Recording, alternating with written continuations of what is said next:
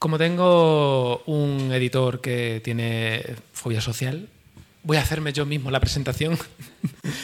Eh, buenas tardes, eh, bienvenidos todos y todas eh, por, acompañarnos aquí en la presentación de Marx Suega, una introducción al marxismo de los videojuegos y viceversa, editado por Episcaya, en el que hago, yo soy Antonio Flores, el autor, un acto de crítica cultural, de ensayo cultural, donde pongo en contraste eh, temas de marxismo, de conceptos marxistas de diferentes autores y autoras, con videojuegos para dar pues, una actualización de ciertas herramientas de crítica cultural para, para poder leer el videojuego y poder leer el presente a través de los videojuegos.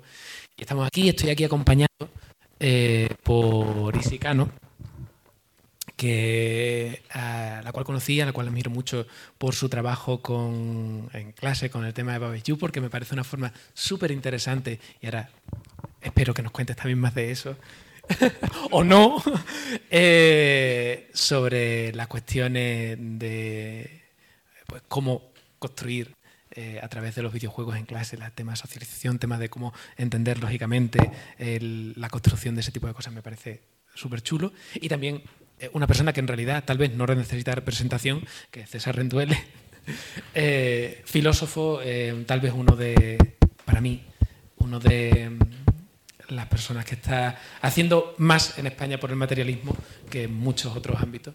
Y, no me he traído ningún libro para que me lo firmes, pero me debería de haber traído algo. Así que nada, muchas gracias por estar aquí. Ahora, sobre todo, que mm, nos falta Iris Alcaide, editora de Sabotavi Press, eh, una edición, una editorial nueva, que nos hubiera gustado mucho que estuviera, pero está enferma, así que no ha podido venir. Es una pena. Pero bueno, como tampoco hay mucha gente y aquí hay una buena eh, acústica, em, vamos a intentar pues, no acaparar el tiempo, no acaparar el espacio e intentar charlar sobre los temas que me interesan y a partir de cierto momento también pues que aportéis vosotros y vosotras que tengáis que aportar. Si habéis leído el libro, pues las quejas eh, o los comentarios que tengáis y si no, pues cualquier cosa que pueda salir. Cedo la palabra para empezar a, a. Eh, y bueno, eso es lo que he dicho antes. Encantado que también que me acompañe aquí, nos acompañe aquí hoy. Pues muchísimas gracias, Antonio. Muchísimas gracias a la editorial por, por, invitarme a esta mesa. Yo voy a ser la representación de la gente en la calle. Yo no tengo ni idea de filosofía, ¿vale? Ni idea. Eh, cuando me escribieron imaginar lo que impone, yo como buena feminista del sector del videojuego, mi síndrome de la impostora es enorme, es gigante, es como una señal de identidad de todas, ¿no? Y cuando te escriben un email en el que pone mm, presentación del libro Mars juega, pues dices, ¿y yo qué coño pinto en esto? No es lo primero que te preguntas. Y nada, me dijeron que, que, mi labor profesional encajaba muy fuerte con el libro, entonces al final dije, bueno, mandadme el, el libro ya veré yo lo que, lo que encaja o no, ¿no? Eh, y bueno, la verdad es que yo he hecho como una especie de rastreo pequeñito, Antonio, si no te importa, eh, acerca de los paralelismos que hay en mi labor profesional con lo que, con lo que ha escrito Antonio. Por una parte, eh, Antonio ha sabido cómo resucitar lo que yo estudio de filosofía estética en la carrera. Yo hice Bellas Artes, a pesar de mi labor profesional, mi carrera es totalmente artística. Y bueno, pues me gustó muchísimo en, dentro del libro cómo Antonio compara a Walter Benjamin con un señor de los retro, el típico señor coleccionista. ¿no? Eh, algo que tiene muy interesante el libro y que lo comentaba con mis compañeros aquí antes de empezar era que justamente para la gente que no tenemos ni idea de filosofía es muy asequible de leer, se hace muy cómodo, es muy ameno. Y nada, volver a leer sobre el concepto del el aura eh, en los objetos artísticos y cómo eh, rompe Antonio con esta idea de Walter Benjamin y la reproductividad técnica, ¿no? haciendo como una alabanza de lo que perdemos, digamos, si lo consideramos el, objeto como un digamos, el videojuego como un objeto con aura artística, ¿no? sino lo interesante al final del videojuego es compartirlo y poder transmitir a través de él.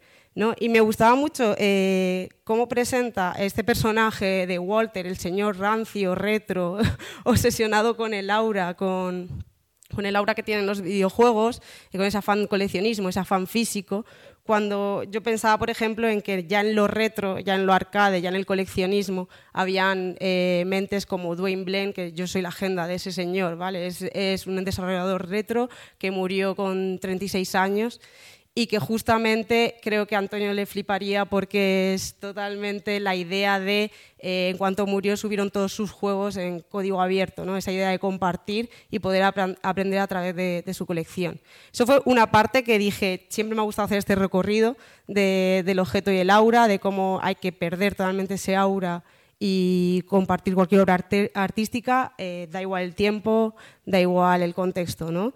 Eh, también me acordé de que justamente hay un pensador que se llama Juan Antonio Ramírez, que hizo un libro sobre el objeto y el aura y también hace esta defensa que, realiza Antonio. Eh, por otra parte, también está mi investigación profesional. Yo estoy haciendo un doctorado de aplicar videojuegos en, aulas de plástica y aprender sobre historia del arte. A mí me flipan los paralelismos, me encanta encontrar conexiones y es un poco lo que ha hecho Antonio a lo largo de todo el libro y la corriente marxista.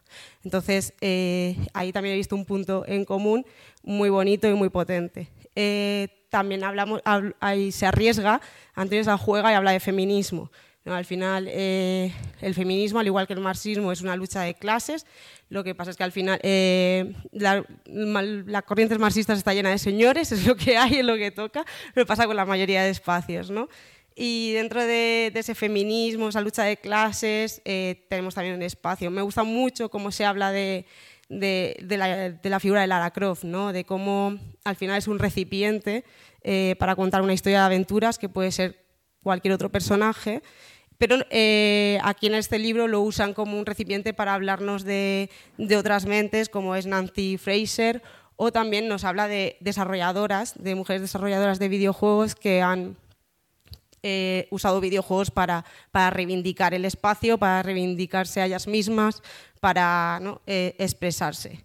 Y así yo hago mi, también mi... Digo, digo, voy a hacer algo muy guay, una voy a enseñar un libro dentro de una presentación de un libro. A lo mejor no queda tan guay, pero yo soy la agenda también de Anantropy, que es una desarrolladora de, de videojuegos independientes, que justamente tiene esa labor, ¿no? Dar voz. Entonces, comparto con vosotros el libro que, que escribió Anna Antrophy sobre justamente esto, Rise of the Video in Sinester, esta idea de que cualquier persona puede hacer videojuegos y puede usarlos para reivindicar eh, todo lo que quiera, ¿no? puede usarlos como activismo, puede eh, usarlos para ayudar a la gente y al final eh, es una herramienta muy, muy potente. ¿no?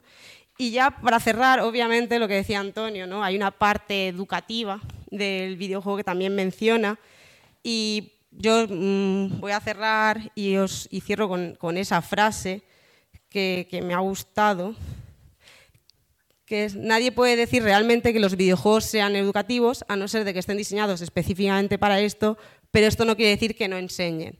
Y es que justamente una una cosa que yo defiendo en mi tesis doctoral es este aprendizaje inmersivo, esta manera de no ser conscientes de que estamos aprendiendo a través de los videojuegos que jugamos. Y es que toda obra cultural siempre nos va a transmitir algo, ya sea un libro, un videojuego, una película o incluso un vídeo de YouTube. ¿no? Y esas ideas se van a transmitir y no se puede separar obra de autor, que es el discurso que debemos pregonar, yo creo, con, con libros como este. Y esas son, este es mi aporte. este es mi aporte y mi, mi aventura leyendo Mars Juega.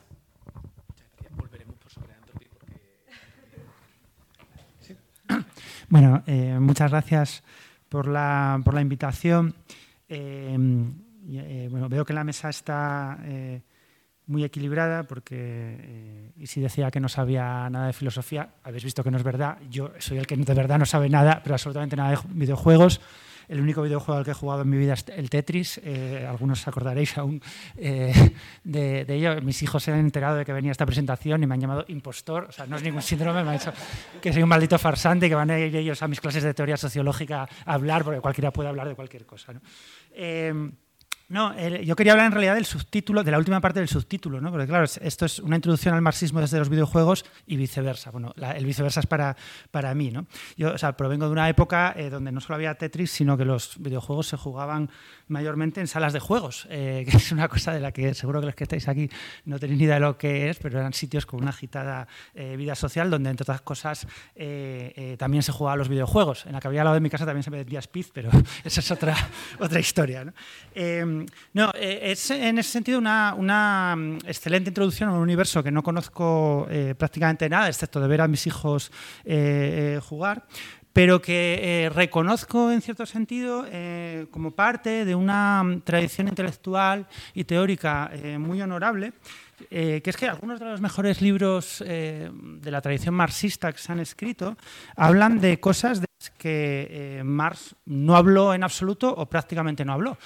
algunas son tanto sorprendentes como las clases sociales o la ideología, de las cuales Marx no dijo prácticamente nada, y otras menos sorprendentes como la ecología, la teoría literaria, la teoría estética, la religión o los videojuegos. Y es una, una tradición muy interesante. Yo creo que muchas veces el mejor marxismo no es ese que se dedica a hurgar como si fuera la cábala o la escolástica ¿no? en los propios textos de Marx, sino el que se atreve a, usar a Marx para pensar eh, otras, otras cosas. Y eso, digamos que una cosa que, en la que pensaba eh, eh, leyendo este, este libro, ¿no? que, efectivamente ¿no? se, lee, se, lee, de un tirón, es muy divertido, aunque no sepas nada de, videojuegos, especialmente porque te va explicando todo, un mundo desconocido para, para, mí o para ti, pues se, lee extrañamente bien. Y una de las cosas que me daba que las que que me, daba que pensar era, eh, bueno, ¿para, ¿para, qué sirve Marx? ¿Para qué sirve la tradición marxista? Una cosa para la que yo creo que no sirve es como teoría mágica. Eh, antes hablábamos de alguna eh, secta caudillista que cree que es efectivamente Marx es una especie de, polvos de hada que todo lo ilumina. Bueno, a mí me parece que no sirve para, para eso, que es profundamente inútil para eso. En cambio, yo creo que lo que sí nos suministra el marxismo, la tradición marxista, es una especie de lenguaje compartido eh, que nos vincula con una tradición de personas, de movimientos sociales con los que compartimos bueno, pues, mm, valores morales, valores políticos eh, también, una cierta mirada sobre la realidad eh, social. y eso es importante no solo por motivos sentimentales, sino también porque vivimos en, bueno, en sociedades y en momentos históricos donde estamos un poco atrapados entre dinámicas estructurales que no sabemos distinguir muy bien, ¿no? que son como una especie de, de seísmos, de movimientos sísmicos, y por otro lado eh, coyunturas explosivas ¿no? Eh, y estamos ahí como atrapados entre, entre, en, esa, en esa pinza histórica. Y yo creo que la tradición marxista nos proporciona una especie de, lentes progresivas, ¿no? de gafas progresivas que, que, bueno, nos da un espacio de, donde eso, que nos corrige por un lado la, miopía frente al, largo recorrido, frente a lo estructural, pero también la vista cansada ¿no? que a veces tenemos frente a lo más explosivo y lo más coyuntural. Y en ese sentido, eh, bueno, pues eh, yo creo que este, mm, eh, este libro hace, una interpelación muy buena a ese lenguaje compartido para, explorar eh, bueno, pues universos que forman parte de la cultura contemporánea de forma yo creo que ya bien establecida, ¿no? que ya no hace falta reivindicar. Si estuviéramos hablando hace una década seguramente estaríamos reivindicando ¿no? el valor de los, de los videojuegos. yo creo que ya no hace falta, forma parte de, la, nuestra cultura contemporánea compartida. Pero en ese sentido también, aquí va mi último aporte viejuno, que a lo mejor podemos discutir con, eh, después, porque enlaza con lo que ha eh, comentado Isi también. Eh, a mí me parece un libro muy interesante porque alerta indirectamente de una ausencia. es algo que no está en el libro, está indirectamente y me ha interesado mucho cómo se reformula desde la perspectiva de alguien joven, de alguien hoy, algo que hace 10, seguramente más bien 15 años estaría de otra forma, que es la cultura libre. algo para la gente de mi edad, más o menos de mi generación es muy, eh, muy impactante el modo en que algo que era ubicuo hace 15, incluso 20 años, ha desaparecido casi completamente. Eh, eh, el, concepto de cultura libre y toda esa constelación de prácticas y discursos formaba parte de una forma muy intensa, tenía una presencia muy fuerte en los discursos de la izquierda hace 15, 20 años y tenía asociada pues, toda una serie de, prácticas, de, códigos. ¿no? Y es algo que ha, prácticamente se ha, se ha evaporado. ¿no? Y entonces es muy interesante ver cómo eh, desde distintos espacios se, intenta reconstruir ese espacio que se ha volatilizado y yo creo que a veces, eh, seguramente con, ventaja, ¿no? a veces también de una vez que las cosas desaparecen y hay que reconstruirlas, se aprende de los errores pasados eh, y me ha interesado mucho pues, esa, esa, apuesta por lo colaborativo. Los dos últimos capítulos me han gustado mucho, el de, el de Rosa Luxemburg y las últimas reflexiones me han gustado muchísimo, porque abordan, yo creo, esa, esa ausencia problemática que yo creo que bueno, cada vez es una, una ausencia más, más dolorosa en el, en el campo de la, de la práctica eh, cultural. Eh, y nada más, eso era un poco lo que quería comentar, pero sí me gustaría también escucharos sobre, sobre eso, ¿no? después sobre las dinámicas colaborativas que solo apuntase al, final y que es, yo creo, seguramente lo más, lo más luminoso del libro. Tal vez no lo más profundo, pero sí para mí lo más luminoso. Muchas gracias. Pues muchas gracias a ambos por las palabras. De hecho, eh, recojo el testigo de ambas cosas porque creo que en realidad conectan muy bien y conectan muy bien con el tema de el, tema de, la cultura libre y de la creación de esos espacios. Eh, una cosa que yo repito mucho, o sea, que es uno de los mantras cuando hablo del libro, es que lo veo, o en mi cabeza lo veo como una cajita de herramientas. Eh, al final son una serie de elementos que con mayor o menor fortuna, yo estoy ofreciendo para que se haga una lectura de, ciertas cosas. Se pueden encontrar estas herramientas en otros lugares, se pueden encontrar estas herramientas formuladas de diferentes formas, pero son herramientas que te permiten, desde tal vez una dimensión mucho más eh, cercana a lo que tú puedas. Si, por ejemplo, eres, no sé, no conozco a quienes estáis aquí, conozco a algunos, pero no conozco quienes estáis aquí, si sois más gamer o sois menos gamers.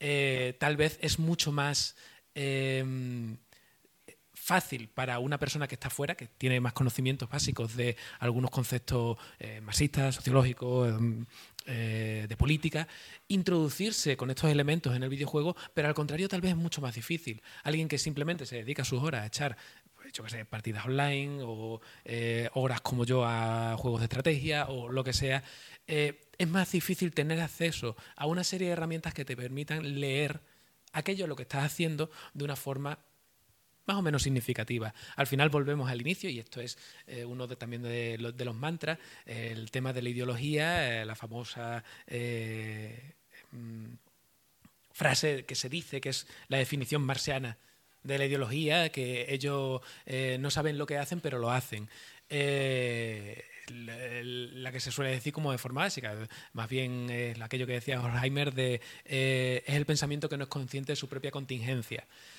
El, claro, cuando pensamos desde un aura, un espacio de inconsciencia, sea lo que sea, lo que sea la inconsciencia, em, es mucho más difícil acceder a ciertos espacios críticos.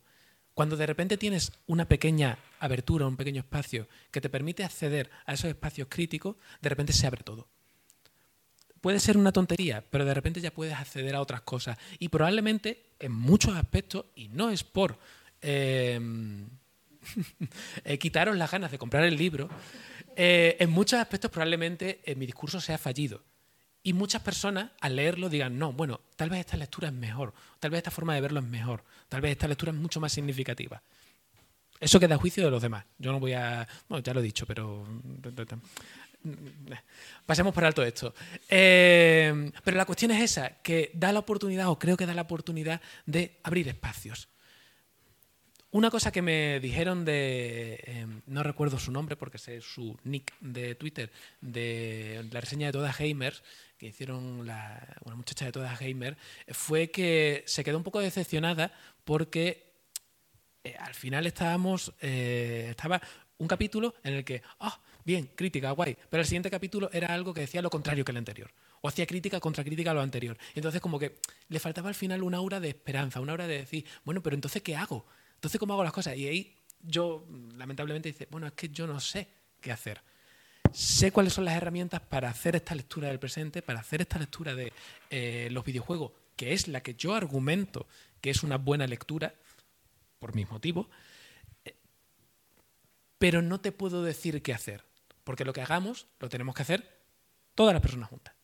Todas las que estamos participando en esto, todas las que tenemos interés en hacer algo, tenemos que hacerlas juntas.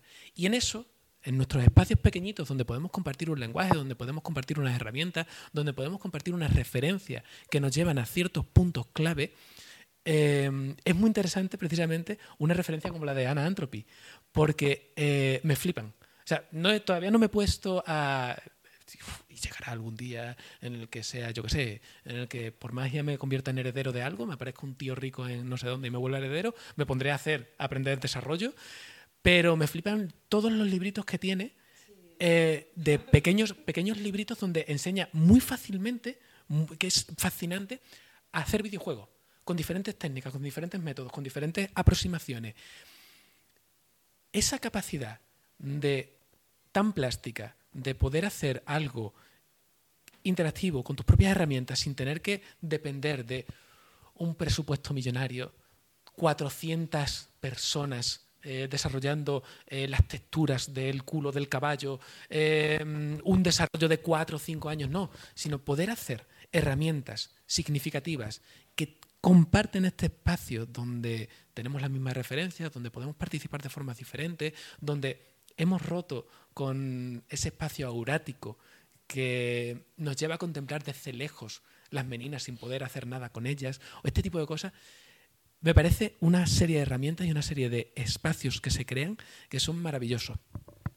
Esto no quiere decir que, por ejemplo, el videojuego indie realizado en la eh, oscuridad de tu casa los domingos por la tarde, porque tienes un trabajo alienante y de ahí sacas la fuerza para hacer un, eh, yo qué sé, un Undertale, un The Starly Parable, un Braid, un, cualquier cosa de esta, perdón. ahí Perdón. Esto no quiere decir que esos espacios sean la panacea y sean los que nos vayan a salvar y que no haya la oportunidad en algún triple A que em, nos saque la lagrimita, nos diga esto está mal o lo que sea, porque precisamente se puede dar la situación contraria. Mm, que dejemos de jugar a triple A de tiros porque estoy harto de matar gente y tenga la experiencia rupturista de estar jugando un Call of Duty y dejar el mando, dejar el teclado y el ratón porque estoy harto, porque es suficiente. También es un espacio de crítica y también un espacio de reflexión ese. Y muchas veces nos faltan las herramientas para mirarlo. Mi intención siempre ha sido eso, crear ese pequeño espacio de herramientas para, eh, o pequeño caja de herramientas para que cada una, cada persona eh, use esas herramientas como mejor le venga, porque podemos usar un martillo para clavar un clavo, pero podemos usar un martillo para eh, meter uno de los burletetos que se ponen para en los muebles de Ikea para que no se caiga la tablita, o podemos usar un destornillador para mm, apretar el asa de una sartén, o podemos usar el destornillador para otra cosa. Al final son herramientas que tienen usos plurales. Otra cosa es que sepamos usarlas. Otra cosa es que aprendamos o no a usarlas mejor. Otra cosa es que realmente sea la herramienta que necesitamos, porque eso tampoco, eso también hay que tenerlo en cuenta. Igual las herramientas que se ofrecen no son las mejores. Pero al final, en muchos aspectos, sobre todo en cosas que son muchas veces muy cotidianas para mucha gente, eh, para mí mismo, o sea, eh, mi trabajo cuando me dedico a intentar pensar temas de estética, mi trabajo es literatura, música, videojuegos. A mí las artes plásticas me importan un pimiento y son las que suelen tener más repercusión en la estética. Pues para muchas personas estos espacios como el espacio de los videojuegos, es el espacio donde se constituyen como sujetos, donde han construido su personalidad a lo largo de, las de la, década de su formación, donde siguen eh, socializando, donde siguen teniendo sus relaciones y generando relaciones significativas. Pero igual, en ese espacio, están haciendo cosas que, con las que pueden estar más o menos de acuerdo, pero pueden no, estar, no ser conscientes de las cosas que están haciendo. No pueden no ser conscientes de que en un juego como el LOL, eh, están siendo eh, no solamente terriblemente machistas, sino que están expulsando a personas por motivos eh, muchas veces inconscientes, porque no funciona, no tiene por qué eso funcionar de forma consciente de que yo estoy siendo mala persona, y tal vez simplemente necesitaban ese toque de atención, esa, ese retazo de esa herramienta, ese pequeño punto de la cultura que estaba eso, o sea, fuera de, la conexión de su, continuidad, de su conciencia, para abrir nuevas expectativas, nuevos horizontes y nuevas formas de construirse y de disfrutar de un medio que es fascinante y con el que podemos hacer chorrocientas mil cosas. Así que esta es la propuesta y no sé si a partir de las cosas que he ido comentando se os ocurren más, más temas, pero la cuestión es esta. La cuestión al final de escribir un libro como este y de hacer cualquier cosa de esta es ir abriendo espacios, porque no la cultura no pertenece a la academia, La cultura no pertenece a quien se la puede permitir, la cultura no pertenece a eh, quien la subvenciona o quien no la subvenciona, la cultura no pertenece a mm, quien te dice mm, tienes que hacer esto porque si no, no comes. Al final la cultura es algo que se comparte, es algo colectivo y es algo que tenemos que hacer juntas, todas las personas. Que después seamos capaces de alcanzar otras cosas, otros espacios, otros lugares, eh, es una cuestión que, bueno, es cuestión de trabajo. Pero en este espacio concreto cualquier extorsión, cualquier eh, mm, ataque de cualquiera, de una gran empresa, eh, es siempre un ataque contra toda la cultura humana, contra todas las personas. Y vamos, ya está pasando ahora con el cine que están retirando cosas de los catálogos y no se puede acceder porque ya no hacen copias físicas. Lo mismo con los videojuegos. Del momento en el que una empresa te quita un juego porque le da la gana de que no quiere tener esa IP más siempre pública, están robándole a toda la humanidad a partir de ahí, de que tengamos esto claro y de que tengamos claro que tenemos que luchar por, esta, por estos espacios para todas las personas, absolutamente todas, entonces podremos empezar a construir otras cosas. Que también tenemos otros espacios para hacer eso, pero bueno, de momento eh, yo ofrezco eso, una cosita pequeña, muy asequible, tanto en precio como en tamaño. Eh, por favor, comprarlo, que si no, me amenazan los editores. Eh, y ya está, espero que os interese. Vamos a seguir ahora hablando. No sé si alguno quiere empezar. Y también estamos abiertos a vuestras preguntas y vuestras participaciones. Muchas gracias. Nada, yo solo quería hilar con lo que había dicho, eh, con lo que ha comentado Antonio, que justamente que os he mencionado antes al desarrollador Dwayne Blaine, y tú mencionabas toda esta, digamos, esta cultura gamer alrededor de los juegos violentos, como Call of Duty, LOL, Fortnite, ¿no? Y justamente ya en los 80 Dwayne Blaine defendía los juegos de acción, perdona, muchas horas dando clase, eh, defendía los, eh, los juegos de acción eh, a, través de la no violencia, ¿no? Él, hacía estos, unos juegos muy, muy sencillos para compartir con, con todo el mundo, ¿no?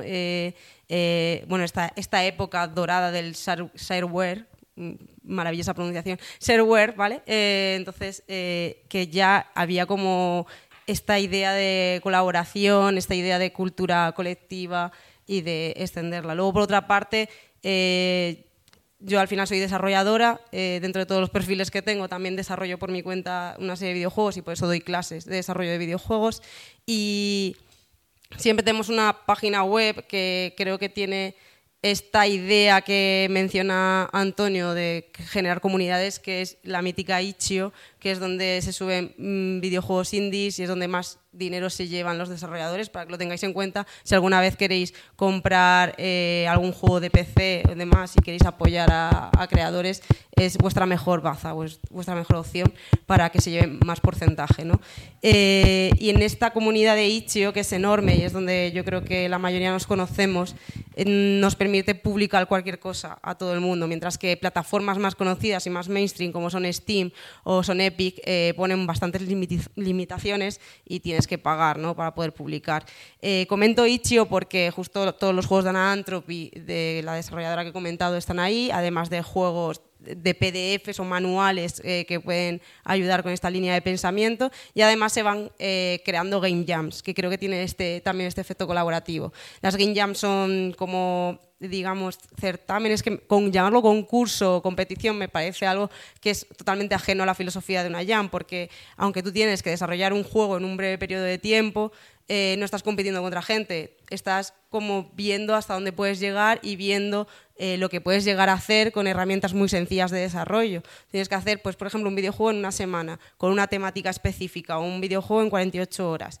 Y a lo lejos de fomentar esta famosa cultura del crunch que vivimos en videojuegos, de tener que trabajar eh, mucho en poco tiempo, realmente estás eh, conociendo gente, colaborando, compartiendo algo, ¿no? Eh, compartiendo un espacio, compartiendo tiempo y además estás aprendiendo. ¿no? Y dentro de estas game jams que se generan en Itch.io hubo, hubo un par muy interesantes que creo que van en la línea de más juega, que es la Manifesto Jam, que sacaron pues estos manifiestos que salían en las vanguardias artísticas, como reivindicando ciertas ideas, sobre todo este arte antiarte, ¿no? esto, esto de abolir este aura que hablaba antes de Walter Benjamin, ¿no?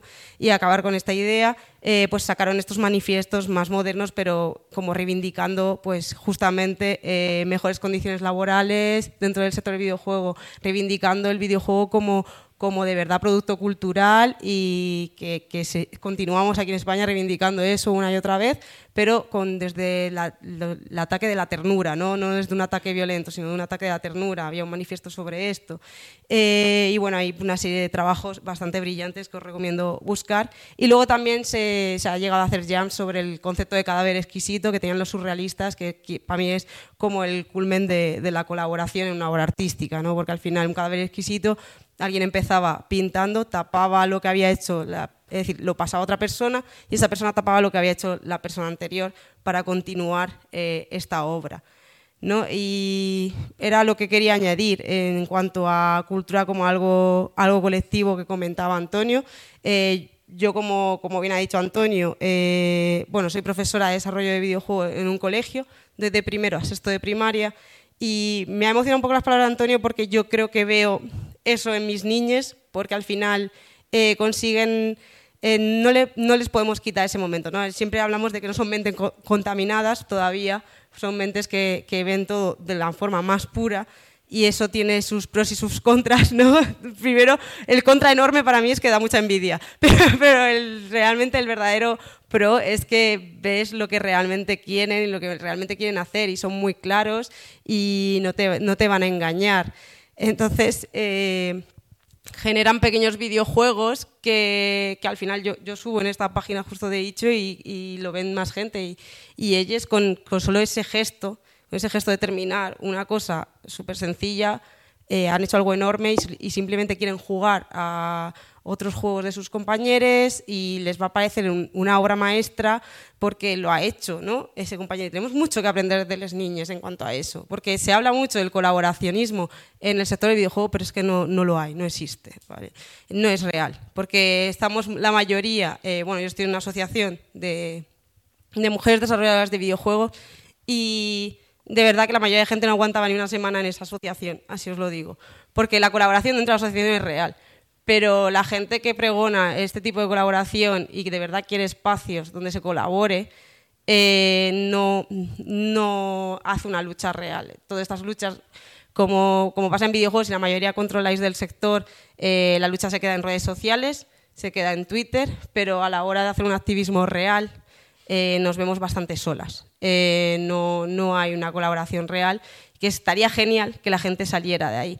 Pero en cambio tú ves a mis alumnos y ves que sí están deseando ¿no? hacer cosas juntas y deberíamos aprender de ellos y a generar esos espacios de colaboración de verdad y que no se queden básicamente en, la nube. ¿no? Estaría bien como tener ciertas, eh, ciertas líneas de, trabajo y cada año sale, por ejemplo, el libro blanco de DEP, que nos habla de cómo está la industria. Eh, esos libros blancos deberían tener una meta de, que, generar justamente esos grupos de trabajo para poder cambiar esos datos y mejorarlos. Y estaría bien eh, partir de una base. Bases tenemos muchas, y Antonio nos ha compartido otras. Bases y herramientas tenemos muchas, pero nos falta, nos falta salir del status quo y tener la energía para hacerlo también.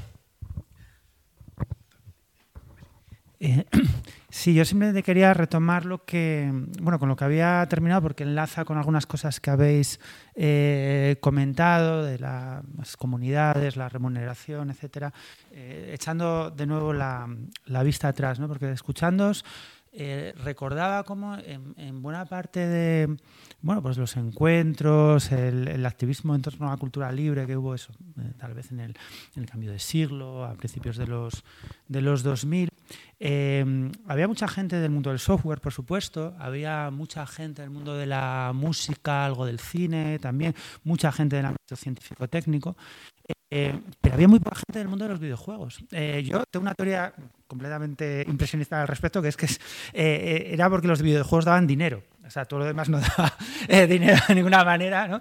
Eh, o sea, daba dinero pues eh, trabajando para una gran empresa de software, ¿no? Pero los videojuegos era una industria de, ¿no? pujante, donde todavía las empresas de tamaño mediano, ¿no? había cierta lógica del, emprendimiento todavía, ¿no? no sé si os sigue o no, pero en aquel momento yo creo que, que existía y eso es lo que, en mi opinión, explica que tuviera poca, poca presencia, ¿no? Pero realmente algunos de los temas que eh, que se debatían y que, se debatían, además, me, ha hecho gracia lo que comentabas, de forma a veces muy virulenta, con posiciones ideológicamente muy enfrentadas, porque había gente con posiciones ideológicas muy diferentes. ¿no? Uno iba contra la inocencia pensando que iba a encontrar gente eh, de izquierda, más o menos afín, y no, te encontrabas un montón de narcoliberales eh, a favor del software libre, pero básicamente odiaban la seguridad social. ¿no? Entonces, eh, algunos eh, ya después se, ha dado cuenta de ello y, lo ha dicho explícitamente. ¿no? No, pero había algunas eh, cuestiones que yo creo que, a lo mejor estaban, o, sea, o, detesto que están presentes, no sé si explícitamente, pero al menos implícitamente en algunas de las cosas que comentáis. ¿no? Porque yo creo que lo, más inmediato, así como lo, más, lo más intuitivo que uno detectaba eran problemas relacionados con la distribución, ¿no? es decir, con el compartir, con la comunidad. ¿no? bueno, pues a mí me encanta esto, es mi vida, quiero compartirlo, por qué me ponen restricciones para compartirlo, ¿no? ¿Por qué este tipo hace desaparecer eso que ha sido mi vida? Entonces, eso era como lo más inmediato, pero enseguida aparecían eh, dilemas, eh, problemas eh, que generaban, yo creo, conflictos importantes. ¿no? Uno, por ejemplo, relacionados con la propiedad, que yo creo que es algo que mencionas también en el, en el libro. ¿no? Porque, claro, las comunidades que sencillamente comparten productos, en algún momento tienen que rascar de dónde salen los productos y qué régimen de propiedad tienen. Y eso entraña, pues, por ejemplo, licencias de propiedad intelectual, con qué licencias se distribuyen esos productos. Y, bueno, efectivamente, ahí hay conflictos de de, fondo, ¿no? pero también con qué infraestructuras, de quién son las infraestructuras, de quién son los propietarios de esas infraestructuras, ¿no? desde el software, pero también el ancho de banda, ¿verdad? el hardware. Eh, y eso también pues, generaba conflictos eh, importantes que eh, en última instancia, donde yo veía todavía más conflictos, y es que lo, acabas de mencionar tú también, tenía que ver ya con la, con la producción, ¿no? Para empezar con la remuneración, porque claro, estaba muy bien pedir licencias libres, compartir, pero la gente quiere que le paguen por su, por su trabajo, ¿no? Entonces, eh, había un chiste que decía, ¿cómo se gana dinero con el software libre? Trabajando de camarero, ¿no? Pues, eh, supongo que será parecido con los videojuegos libres, ¿cómo se, pues trabajando de, profesora o de camarera. Eh, entonces, eso genera también problemas, ¿no? mencionas un caso, yo creo, muy interesante de, cooperativas de videojuegos. Eh, que yo creo que son cuestiones que, para eso también sirve una, óptica marxista, ¿no? para rascar un poco incluso sobre esa aproximación igual más epidérmica o inmediata o naif al, compartir, a ese comunitarismo. Eh, eh, fenoménico ¿no? y rascar en qué, implicaciones tiene desde el ámbito de la propiedad y de la, y de la producción. Y que incluso tienen que ver también con cosas que has mencionado, como la complejidad, que habéis mencionado, como la complejidad técnica. Claro, eh, eh, no es lo mismo intervenir, por ejemplo, para eh, una colaboración en la redacción de un artículo de Wikipedia que en un proyecto de software libre o en un videojuego ¿no? muy, complejo que tiene distintas barreras de entrada o, distintos requisitos de continuidad en el, en el tiempo. ¿no?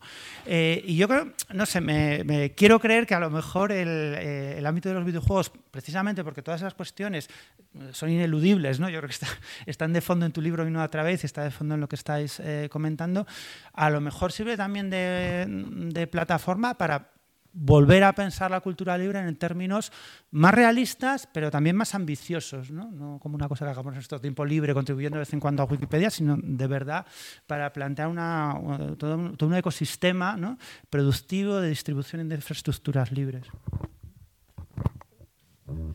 Eh, bueno, lo único que tengo que añadir, porque además es que es cierto, y esto me lo comentaron también en una eh, presentación anterior, eh, precisamente en torno al software libre, que hay muchos juegos de software libre que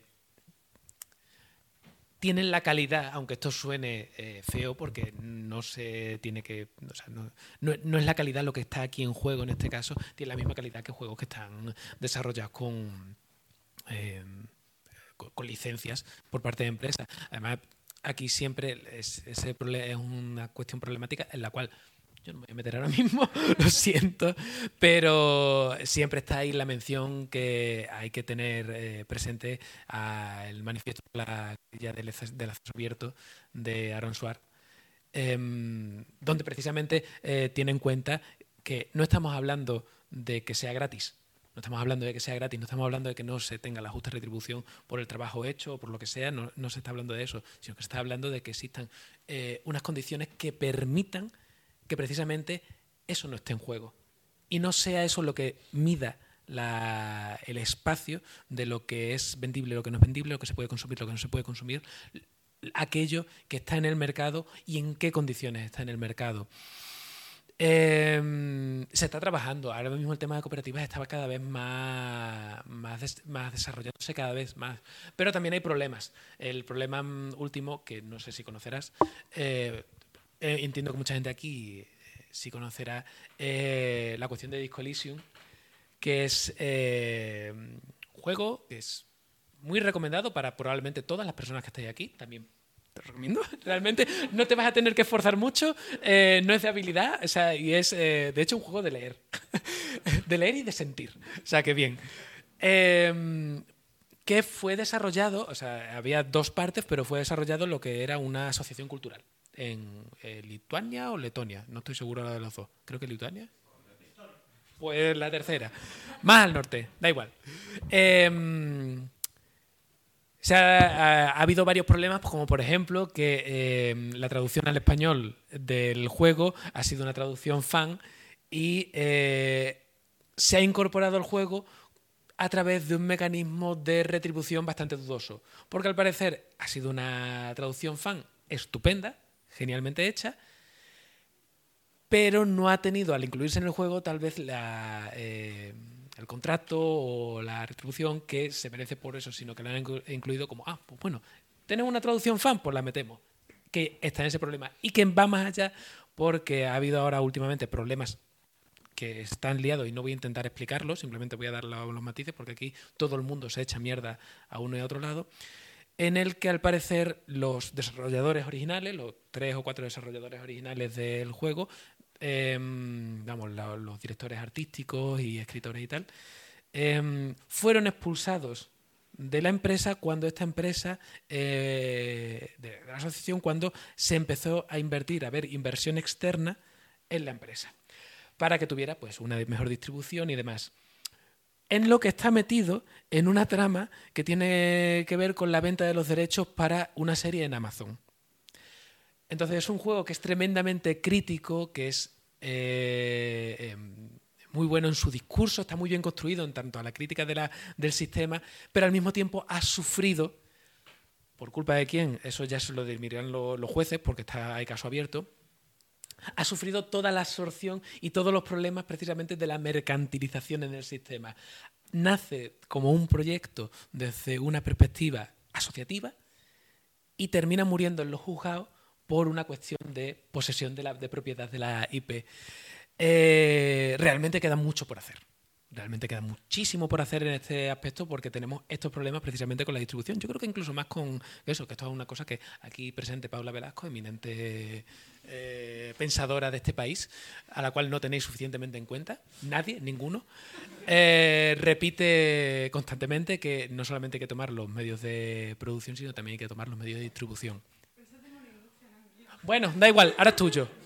Ahora es tuyo, da igual. Em, porque es importante precisamente por estos problemas que tenemos. Entonces, bueno, yo más allá de, por ejemplo, yo no soy desarrollador, no puedo eh, solamente puedo hablar de lo que veo precisamente en sitios como Itch.io, eh, que es eh, un espacio súper interesante. no puedo hablar más allá de eso, de lo que veo, pero bueno, creo que simplemente es un problema que está abierto y un problema que sigue funcionando, que sigue estando en marcha.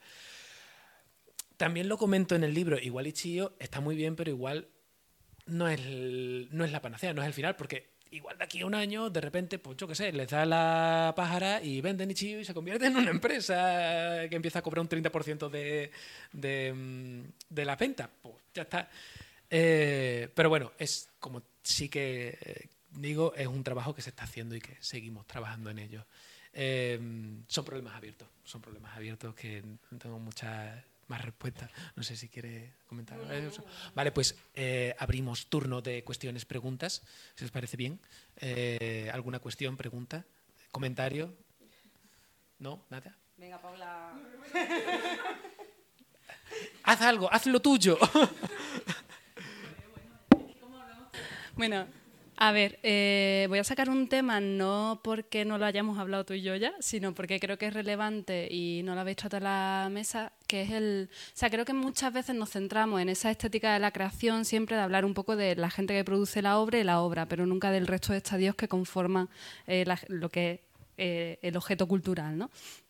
Y hemos hablado ahora de la distribución a partir de esa frase que de nuevo es de Mola Industria. Yo solo leo bastante a Mola Industria y le juego a veces, pero, eh, pero sí me parece relevante hablar de cómo para poder participar de verdad de ese objeto cultural y hacerlo verdaderamente revolucionario, deberíamos copar todos los espacios en los cuales se puede participar. Entre ellos, por ejemplo, la crítica, que es una cosa de la que tú sueles hablar. Luego también una cosa que planteaba em, Irene en el libro de Ideological Games, que es el tema del archivo, que también lo has planteado ahora y me parece muy relevante. ¿no? Si construimos la memoria a partir de lo que conservamos, eh, la mayoría de los juegos feministas o femeninos no se han conservado, lo hablábamos con Paula también en el vídeo este que hicimos en su momento, porque no se consideraban de suficiente valor. Y luego hay otra cosa que siempre me quedo con la duda y no sé si, si vaya a poder desarrollarlo, porque al final eh, tenemos las herramientas pero no tenemos las respuestas, siempre hemos sido más de hacer preguntas, pero eh, siempre me pregunto cómo se aplicaría esa estética de la recepción en la cual la eh, relación con la obra es verdaderamente revolucionaria porque no es alienada y tal, y entonces al final lo que hacemos es ampliar y socializar, digamos, el concepto de lo cultural al mundo de los videojuegos. Se me ocurre que lo ideal sería que todos supiésemos leer el lenguaje del juego, fuésemos capaces de crear juegos, fuésemos capaces de hablar de juegos, pero no sé hasta qué punto eso es factible, del mismo modo que no todos tenemos la aparición de hacer obras de arte. Permitidme el término para hablar de obra pictórica, pero sabéis a qué me refiero. Entonces, bueno, si queréis, hablas un poquito de eso. Así, una cosa fácil.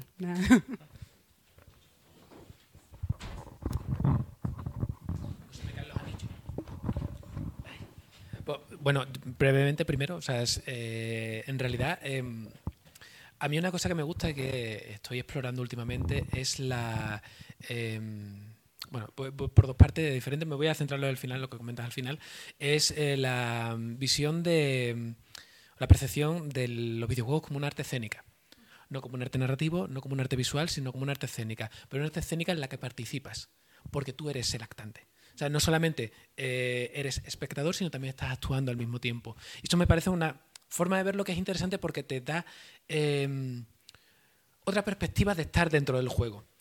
Em, claro, ya no solamente, ya no somos, eh, ya no estamos recibiendo simplemente la película que nos viene delante, sino que de repente estamos manejando lo que ocurre dentro. Y eso me resulta especialmente interesante, no tanto en el jugador habitual, la persona habitual que se dedica a jugar, como yo, que puedo echar mis 10 horas a cualquier campaña y ya está, o en ese caso a romper los juegos. Es decir, me parece súper interesante la forma en la que, por ejemplo, los speedrunners o los no-hitters o esta gente se dedican a romper el juego, pero que no lo rompen eh, o no necesariamente, sí, o también, claro. O sea, no lo rompen en el sentido de que, bueno, voy a toquetear los archivos del juego para que esté a mi favor, sino que conocen precisamente cuáles son sus puntos fuertes, sus puntos débiles, sus glitches, los exploits, tal, para explotar eso y ir a crear eh, experiencias que no estaban previstas dentro de la experiencia de juego habitual.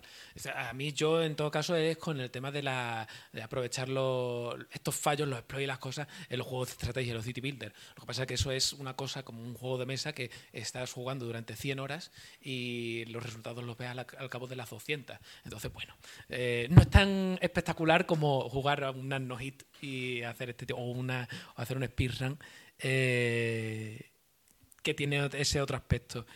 Em, y después está la otra dimensión que me parece súper interesante y precisamente eh, eso lo comentaba al final, lo comento al final del libro y digamos que es un trabajo abierto, pero es un trabajo abierto para quien sepa precisamente de, desarrollo y del lenguaje del videojuego, que es que una filosofía de verdad del videojuego no se puede hacer sin tener el conocimiento del lenguaje. Pero creo que en realidad no está tan lejos, porque al final, em, eh, obviamente, desarrollo como tal es difícil y desarrollar un juego como, yo qué sé, eh, un The Last of Us, que hoy se estrena, me parece que cuando se estrena la serie, eh, es muy difícil y una persona no lo hace. Pero desde el momento que podemos encontrar ciertos atajos, ciertos esquemas que podemos reconocer y que somos capaces de hacer pequeñas modificaciones a través de eh, pequeños accesos que se nos permita el juego, yo que sé, algo tan sencillo como en Hollow Knight cambiar la skin, la apariencia del muñequito que estás llevando, ya forma parte de una transformación que haces de la propia experiencia. Ya estás participando en el interior. Los modders, cuando simplemente cambian un juego, pasa claro, es que yo conozco de estrategia y eso son burras las que hacen. Em, pero cuando eh, hacen a través de pequeñas modificaciones cambios que nos llevan a tener diferentes experiencias, eh, transformar un juego en otro a través de esos cambios, ya están actuando dentro del juego es algo que no está al alcance de todo el mundo, por supuesto, porque tampoco está al alcance de todo el mundo ser aficionado a todo absolutamente y conocer de todo y ser fan no, de Koya y de em, God of War y de todo. no, es imposible. Em, no te puede gustar todo. Eh, no es posible. Y tampoco puedes saber de todo, entonces, claro, sí, es muy difícil, eh, es difícil. Pero creo que sí que hay pequeñas estrategias que permiten esa apertura desde dentro del propio juego. Otra cosa es que sean significativas y otra cosa es que valgan para algo. Pero eh, la capacidad en ese espacio de actuar sí que me parece que es posible ahora. ¿no? Bueno, y antes también. Pero quiero decir, hemos pasado como de una fase de los videojuegos que eran eh, sistemas muy cerrados a que hoy otra vez parece que están abriéndose por culpa de gente cabezona que empieza a hacer minería dentro de los juegos y empieza a sacar cosas. Así que, bueno, pues no sé si es satisfactorio, pero yo creo que sí que puede. A ver si alguien que sabe algo más puede ofrecer alguna estrategia, alguna cosa. No sé.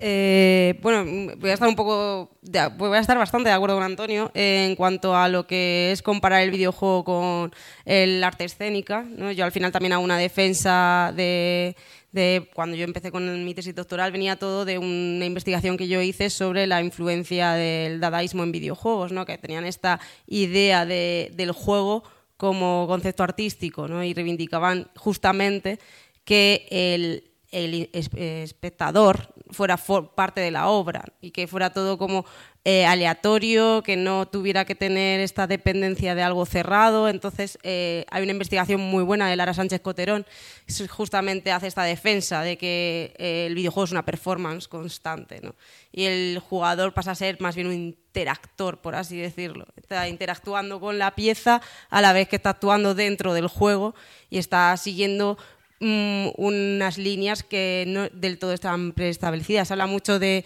no hay un azar verdadero en el juego, pero no sabemos del todo cómo va a actuar cada persona.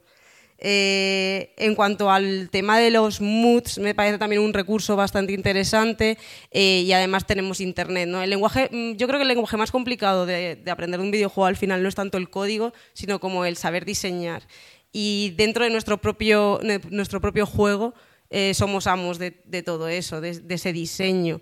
Eh, yo me acuerdo cuando hice mi primer videojuego, el complejo que tenía de esto no se entiende, pero me, daba bastante igual luego, ¿no? Es como que ya con el tiempo la gente jugaba y me daba bastante vertigo ver a la gente jugar y digo, es que no se entiende nada. Pues es que, claro, encima hice como una obra súper intensa basada justamente en mi investigación del dadaísmo y solo tenías que hacer clic en cosas, yo me partía el culo y la gente no entendía nada, claro, pero, pero bueno, ahora, ahora mira, hay un montón de clickers por la vida, entonces nunca se sabe, ¿no? Eh, y nada, pues eh, justamente yo hice una defensa de, esto, de que, del concepto de Humberto Eco, de obra abierta, que, si no lo juega alguien no, existe realmente. Entonces, eh, voy por ahí. Y luego el tema de los moods creo que también es eso, una verdadera reivindicación de, también del sector, de la cultura, lo que estamos viviendo, de llegar y modificar esos productos culturales eh, que al final significan una cosa en, el mercado mainstream, pero queremos que signifique otra. Yo me acuerdo de uno de los moods que hablan Anthropy en su libro, justamente, es el Femdoom. El videojuego de Doom creo que lo conocemos la mayoría, este videojuego comercial de matar demonios, que es todo muy masculinizado, y pues sacaron un mood que era Fendub y era convertir todo eh, pues los avatares en mujeres, ¿no? Al final apropiarse de ese espacio que se supone que nos han negado a las mujeres en un videojuego, apropiárselo. ¿no? Y creo que es una verdadera reivindicación y un lenguaje bastante interesante. Y yo sigo con, con la chapa que da Anantropy. Creo que ahora mismo todo el mundo puede hacer juegos. Es bastante sencillo. Eh, hay herramientas para todo el mundo. Y luego creo que en estas modificaciones eh, se están mandando bastante mensajes interesantes. Eh, coger un juego, por ejemplo, pienso también en la obra de, de Benet Fodi, que es un desarrollador que que hizo una obra que se llama Multibowl, que cogió, y justamente hablábamos antes de este colaboracionismo, de, la cultura libre, ¿no? pues eh, fue acercar a las nuevas generaciones los videojuegos retro. Lo que hizo fue un collage, básicamente un collage de, eh, de videojuegos retro. Entonces cogía a lo mejor eh, un segundo, bueno, unos no sé cuánto tiempo era, pero era aproximadamente medio minuto, de, Mario Kart de Super Nintendo para dos jugadores. Jugabas un nivel, se acababa, eh, saltaba otro juego, Mortal Kombat. Jugabas una partida, se acababa, 30 segundos de cada juego. Es como un refrito, era un, un collage totalmente de videojuegos retro. ¿Qué pasa? Por temas de derechos, esto se ha quedado en galerías, en museos, se ha quedado en eventos, pero eh, sí que uno de los desarrolladores que estaba junto a Benet Fodi dijo, ups, se me ha caído esto en Twitter. Y entonces todo el mundo aprovechó y se descargó, ¿no? Entonces hizo como ahí un vacío legal para que pudiéramos jugar todos a, a multiball. Y a mí esto me parece el verdadero lenguaje, el verdadero colaboracionismo que hablábamos. Esto es lo que de verdad creo que puede llegar a la gente. No sé, si ha servido de algo mi aporte, pero bueno. Te voy a pedir después todos los nombres que estás diciendo para apuntármelo.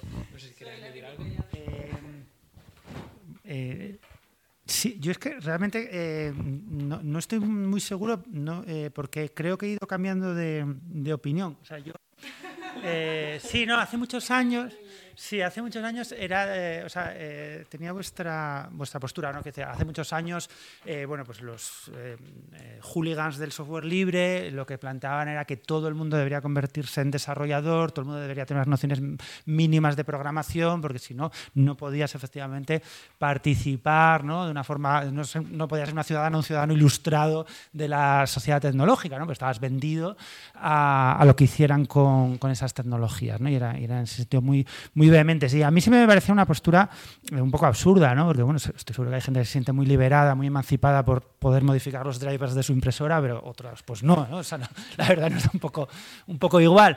Eh, y eh, yo siempre recordaba un poco lo que, lo que habéis contado, que era la, yo creo que es la postura de, de Walter Benjamin, ¿no? no mm, pensar efectivamente la diferencia entre una obra abierta y una obra cerrada eh, no tiene que ver ¿no? con esa capacidad productivista de intervenir directamente, sino con otras cuestiones más, más complejas, ¿no? sobre todo con, darte cuenta que, que, cualquier obra es otras muchas obras posibles y que esas otras muchas obras posibles tienen que ver con distintos elementos, con la producción, con la infraestructura en la que se mueve, con los espectadores y cómo espectadoras y cómo intervienen en ella. ¿no?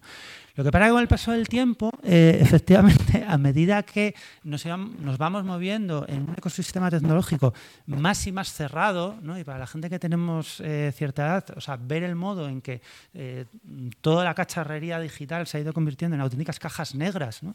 realmente es muy impactante es muy impactante ¿no? y, me ha hecho repensar un poco eh, y mirar con más simpatía a aquellos hooligans del software libre y pensar que sí, que tenían razón, incluso los, no ya los del software libre, sino los del hardware libre, ¿no? los que insistían en que no solo el software, sino también el hardware deberíamos eh, saber eh, montar placas bases libres, porque, porque es, impresionante. O sea, yo, bueno, pero que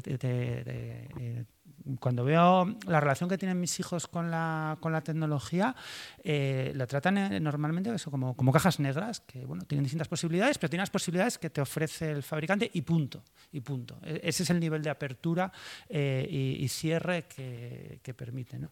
Entonces, no sé, yo desde mi, mi viejeunismo me he ido volviendo un poco más, más retro.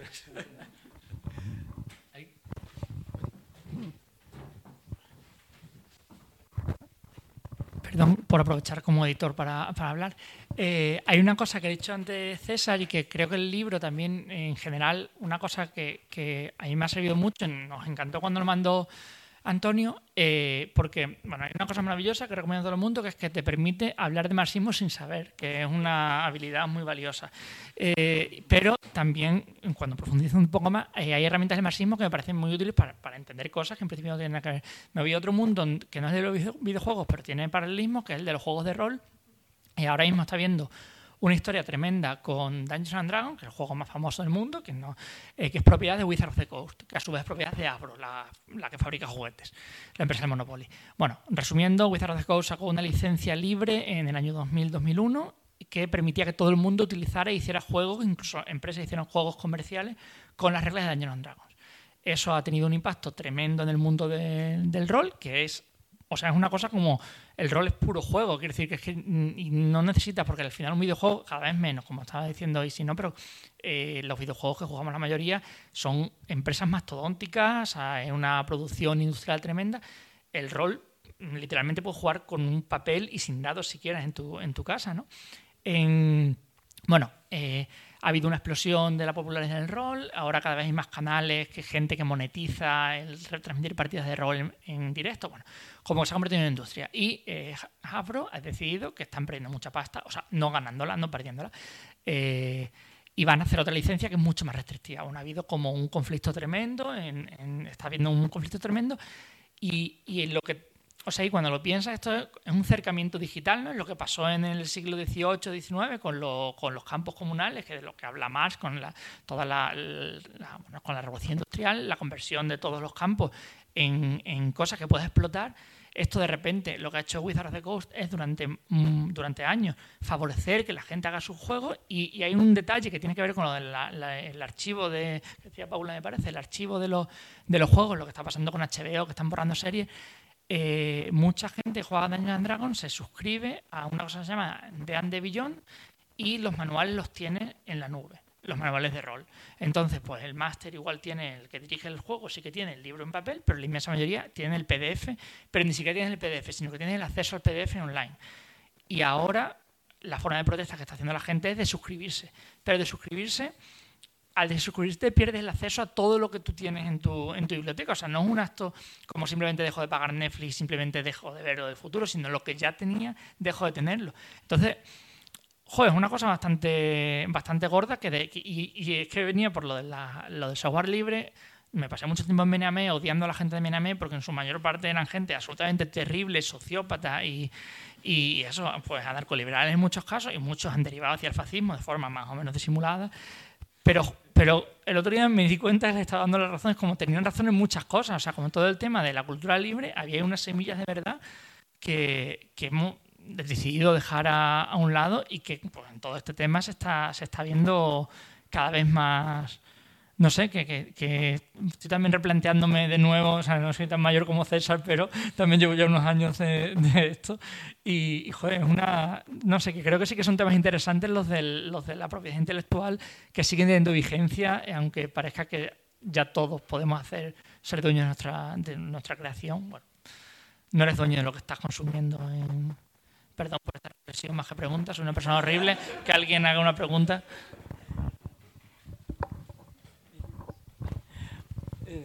Bueno, no sé si hay alguien más por ahí detrás. No, creo que no. Vale, no, o sea, yo también con el tema del, software libre, la verdad es que no tengo muy claro qué, pensar. O sea, en, en, parte soy un gran defensor de la, de la, cultura libre. El otro día me pegó un cabreo impresionante porque no accedía a los libros ni por Genesis Library ni por Z Library porque el FBI los tiró. Y, y, descubrí que en realidad lo de descargar Tor y acceder por ahí era muchísimo más fácil de lo que pensaba. Nunca me he considerado muy buen hacker, pero es un navegador normal y corriente. Eh, entonces siempre he tenido como esa postura muy en plan de, sin, sin ser yo nada de eso, como muy pirata, muy de eso. Eh, pero al mismo tiempo sí que es verdad que hay como dos cosas que me preocupan un poco, a lo mejor, del, del discurso.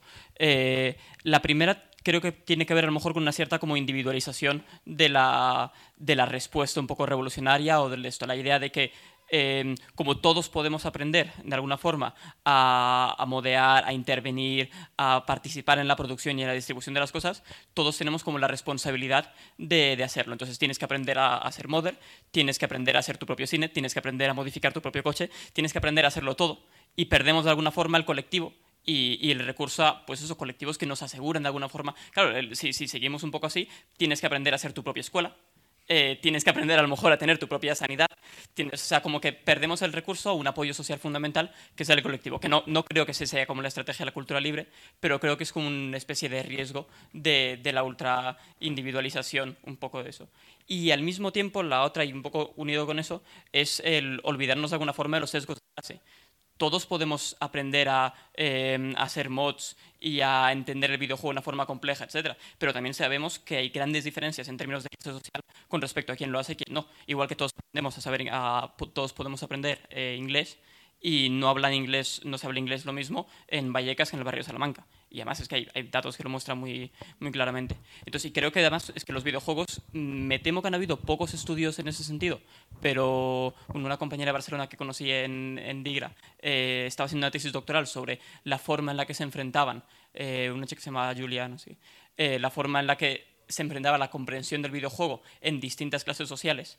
Eh, y las diferencias eran enormes y, la comprensión del videojuego más como un medio artístico, complejo, en el que a lo mejor incluso puedes participar, etcétera, más allá de simplemente pues, volverte streamer, eh, es una cosa que es un poco privilegio, en realidad, de clases medias altas.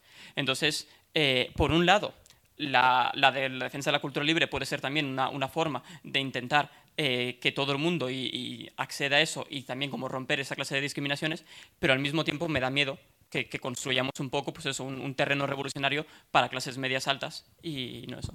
Y ya está, ya será mi chapa.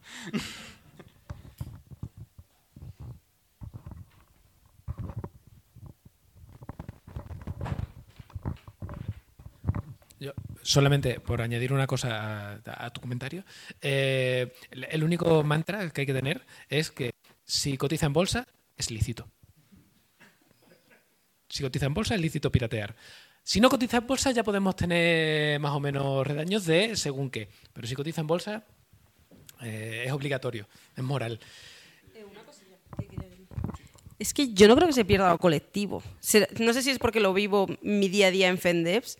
Creo que más bien lo bonito es eso, que, que si yo quiero aprender X cosa voy a tener un conjunto de personas que me está enseñando y vamos a compartir esas herramientas y a través de un juego, si tú lo pones en código abierto, te permite también aprender, pero no tienes por qué obligarte a aprender. Es, lo bonito es que se colabora, ¿no? Yo, yo lo estoy viendo en mi día a día en la comunidad de, Discord de Fendeps, ¿no? Que, que, oye, no soy capaz de hacer esto, no te preocupes, yo te ayudo, hay una llamada o lo que sea, que también aquí entra también el factor que decía de que Internet nos ha dado también cosas buenas y yo creo que la colectivización es muchísimo más fácil, ¿no? la, colaboración además.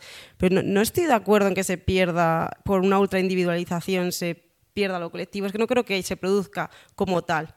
¿no? Porque si, si de verdad somos honestos con nosotros mismos, eh, realmente hay trabajo detrás de otras personas en, videojuegos totalmente independientes. Nunca. Yo creo que hoy en día ya no hay un videojuego totalmente independiente porque la música la he cogido de, X banco de música, los sonidos de tal, o alguien me ha ayudado a programar esto en lo que me ha atascado en Unity. Yo sí que creo que hay una colaboración, pero vamos, yo estoy aquí para llevarla contra todo el mundo.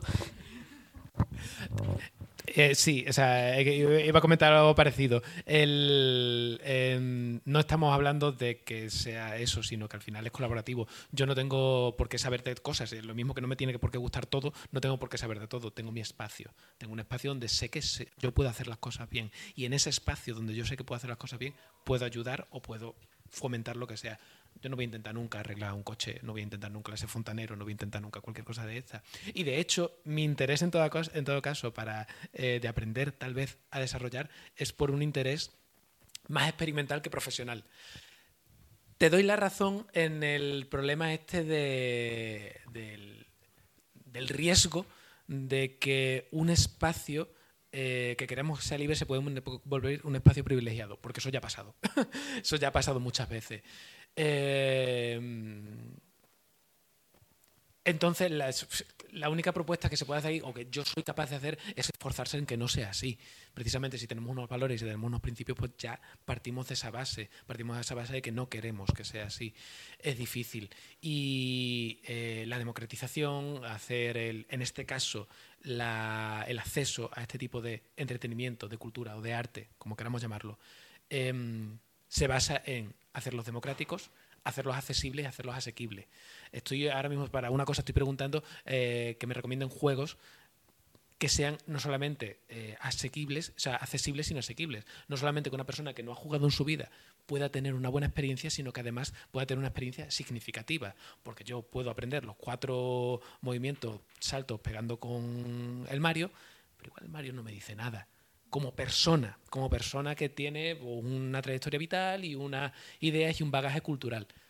Entonces, claro, ahí ya depende de cómo construyamos este tipo de redes. Es complicado.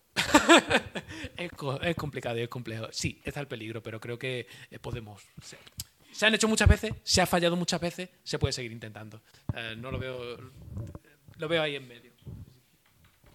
Eh, sí, muy brevemente. Yo sí veo el peligro que mencionas porque ha existido. esa fue la gran línea de fractura dentro del software libre, los movimientos de cultura libre hace años.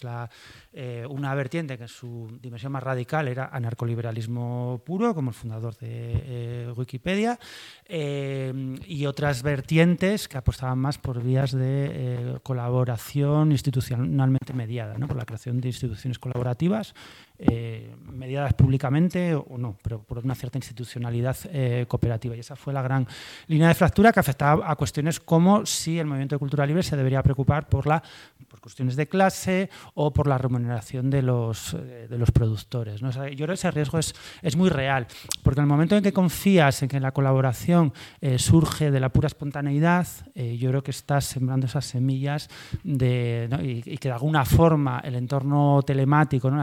infraestructura digital eh, propicia esa, esa, espontaneidad colaborativa, está sembrando las semillas de esa mirada individualista. Yo creo que la respuesta que daría a todas esas preguntas hipotéticas que te has hecho, mucha gente de ese momento es sí, Sanidad individual, sí.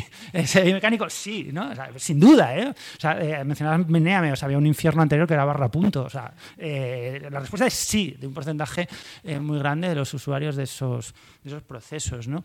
Eh, y en ese sentido, bueno, pues yo creo que había una serie de consensos importantes que yo me acordaba, por ejemplo, cuando mencionabas lo de eh, los comunes expropiados, de, cosas que de nuevo se han olvidado, como una lucha importante que fue el derecho de la copia privada, ¿no? que eh, según esa legislación, por ejemplo, pues que te arrebaten efectivamente todo eso que has estado usando y que hasta cierto punto estudio, ese derecho, ¿no? pues sería ilegítimo, ¿no? las copias con, fines educativos. Y esa era una, una, serie de consensos, yo creo, importantes, pero esos consensos, yo creo, mm, muchas veces sepultaban conflictos muy grandes, conflictos políticos muy grandes sobre cómo se pensaba esa cooperación y qué implicaciones sociales tenía en términos. bueno, los dos grandes campos de batalla eran eh, efectivamente la clase social, pero también el género. Eh, que, bueno, yo creo que eso, por suerte, ha ido mejorando mucho. Pero es que hasta hace nada, o sea, la cultura libre en un entorno es que, masculinizado se queda muy corto ¿no? para, para, para describirlo. Entonces, no sé, a mí, a mí sí me parece que es una, eh, una preocupación que, bueno, se ha ido un poco olvidando porque la cultura libre se ha ido difuminando, ¿no? Pero que sí, yo, yo sí creo que tienes, que sí tienes razón. Eh, ¿Alguna cuestión más?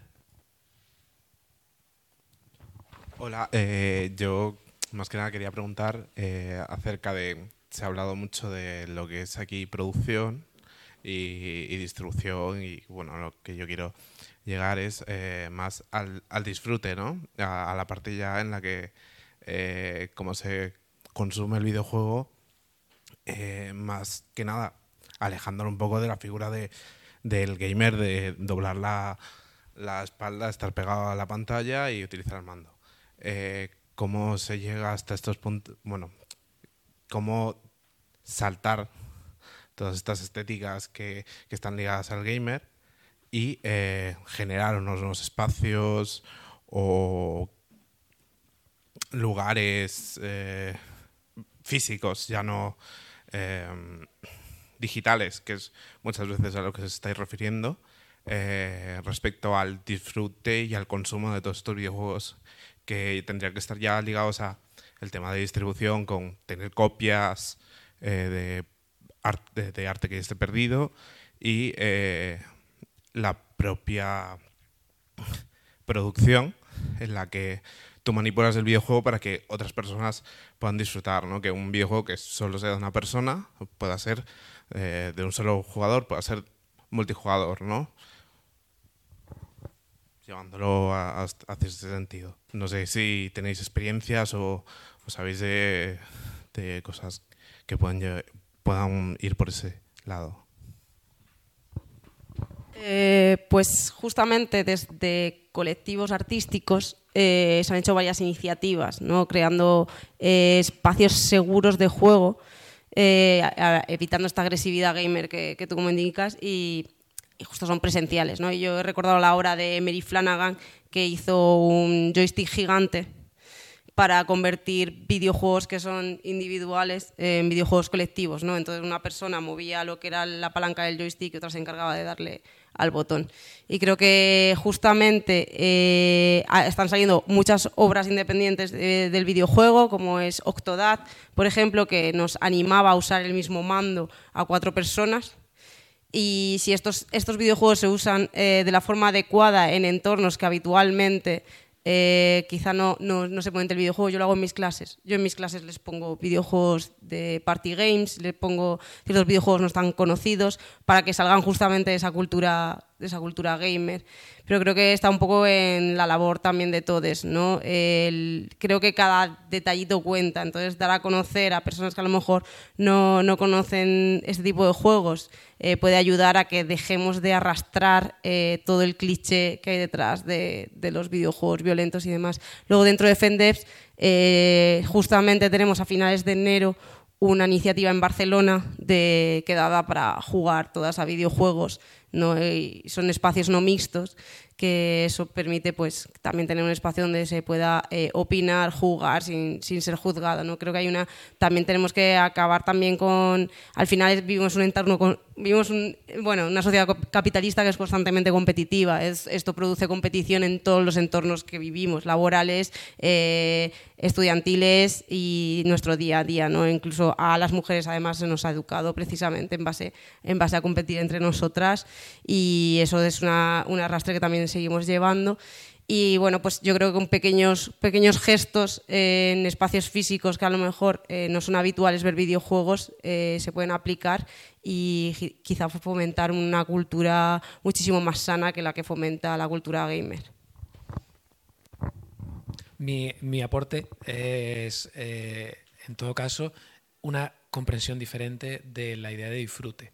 Cuando nos enfrentamos a el entretenimiento, lo que llamamos entretenimiento en general, eh, solemos pensarlo desde el placer, desde un goce positivo, pero también en un sentido eh, no necesariamente racional, sino que es ese agrado de tipo placentero que nos, nos place, gozamos de una manera que da lo típico que se dice tranquilidad al espíritu. Me divierto, estoy bien, se me pasan los problemas, las cosas. Sin embargo, el disfrute y el marco del disfrute, el marco de la diversión, no tiene necesariamente que ajustarse a estos marcos de eh, juego para desconectar, juego al FIFA para desconectar después de ocho horas de trabajo. Eh, de hecho, hay propuestas que van eh, hacia las ideas de no diversión, en un sentido fuerte, en plan de, no, este juego te tiene que incomodar. Pero es que en ese incomode, en esa forma de, de- de revolverte, ya hay una forma de disfrute. Entonces eso ya sale, digamos, de las dinámicas habituales en las que se tratan eso, el, el placer, el disfrute, ese tipo de cosas. Yo- o sea, es algo que estoy en realidad trabajando todavía porque no, eh, sobre todo porque hay muchas propuestas diferentes. Por ejemplo, yo no estoy de acuerdo eh, o no me gusta mucho la idea de los serious games. eh, porque es una forma de crear distinciones que no tienen por qué ser significativas realmente, pero sí que hay construcciones y alternativas que eh, juegan con otras formas de, disfrute, disfrute que no son el que habitualmente entendemos, pues, pues jugar FIFA, pegar tiro, lo que sea. Eh, pero claro, esto ya depende también mucho de umbral de tolerancia de cada uno eh, y de lo que mm, se vaya forzando, lo que se vaya replanteando críticamente lo que es el disfrute. Mm, no puedo poner ahora mismo ningún ejemplo de cosas así raras que haya jugado últimamente. Eh, bueno, eh, hablábamos antes de antes antes antes em, de algunos de los juegos de, de, de Constructing que tienen una son, son juegos muy curiosos porque tienen algunas veces mecánicas muy gamey. Eh, me gusta uno de los últimos que han sacado cómo se llamaba de Sunset Shift Eh, Sunset Shift es en el que eh, llevas en una isla paradisiaca llevas un, un, camión de la basura. Y tu trabajo es eh, recoger la basura del puerto, o sea, del puerto de los pueblos, y deshacerte de ella. Es un juego muy desagradable a medida que va aumentando, el- va pasando el juego. Pero te lo está contando mientras te está eh, contando una historia de amor, de eh, buenos sentimientos, de alegría, de fiesta, que, ah, que nadie... Esto se está grabando. Eh, que nos llevan a esa famosa disonancia ludonarrativa. Ya está, no lo vamos a volver a repetir. Eh, que son muy interesantes precisamente para construir esta forma de eh, disfrutar de otras formas, porque el disfrute no solamente atiende al goce, sino que atiende a otros espacios. Eh, también con otros juegos de, de construcción, también me ha pasado con el último, de, uno de los últimos, que es el de, de 3 al cuarto, que también es muy interesante, lo recomiendo, porque te pone en contraposición con cosas que no sueles ver en los videojuegos. Incluso los videojuegos narrativos, donde te cuentan, te hablan de sentimientos y te hablan de eh, historias personales y de cosas de estas, te suele poner en contra de cosas que dices, uy, esto no me lo esperaba. No esperaba que esto apareciera en un videojuego y es muy interesante. Y desde un aspecto que realmente en realidad no es como una cosa tipo Radiator, que es súper violenta, pero está ahí. Entonces, bueno, mi propuesta iría por ahí, que creo que también se complementa un poco el decir ir buscando alternativas, o sea, espacios alternativos. No sé si- no. Vale. Pues bueno, si no hay ninguna, si no sé si hay alguna cuestión más, son ya las 8, llevamos ya mucho rato. Esta gente, no sé si, bueno, vosotros tenéis que ir a casa a comer y a dormir y mañana a trabajar. Eh, no sé si hay alguna cuestión rápida más al final. Y si no, muchas gracias a todos, todas, todos por venir y disfrutad del libro. Compradlo.